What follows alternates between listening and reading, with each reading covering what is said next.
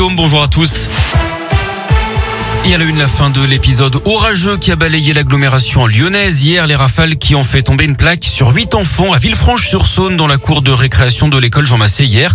Quatre d'entre eux ont été légèrement blessés et conduits à l'hôpital d'après le progrès.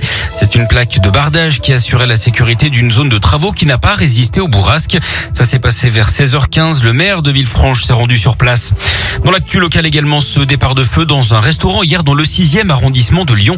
Il s'est déclaré vers 21h rue Ce sont des riverains qui ont appelé les secours en voyant de la fumée s'échapper de l'établissement qui était fermé. C'est la haute qui se serait embrasé. Une partie de l'installation électrique a été détruite. Aucune victime n'est à déplorer. Les habitants de l'immeuble, un temps évacués, ont finalement pu rejoindre leur appartement. Dans l'un, un homme tabassé pour son téléphone portable. Il l'avait mis en vente sur Internet sur un site de petites annonces en janvier dernier à Bourg-en-Bresse. Il avait rendez-vous avec une acheteuse quand trois hommes en cagoulé avaient fait irruption.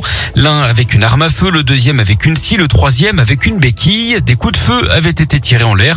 La victime avait été frappée et s'était également fait voler une console de jeu. Les trois suspects âgés de 18 à 21 ans, plus la jeune femme qui avait répondu à l'annonce, ont été interpellés en banlieue lyonnaise et jugés hier.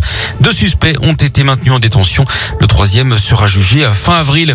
Du sport du tennis et une Française qualifiée pour les huitièmes de finale du tournoi d'Indian Wells aux États-Unis. La lyonnaise Caroline Garcia qui a battu la Canadienne Leila Fernandez en 3-7.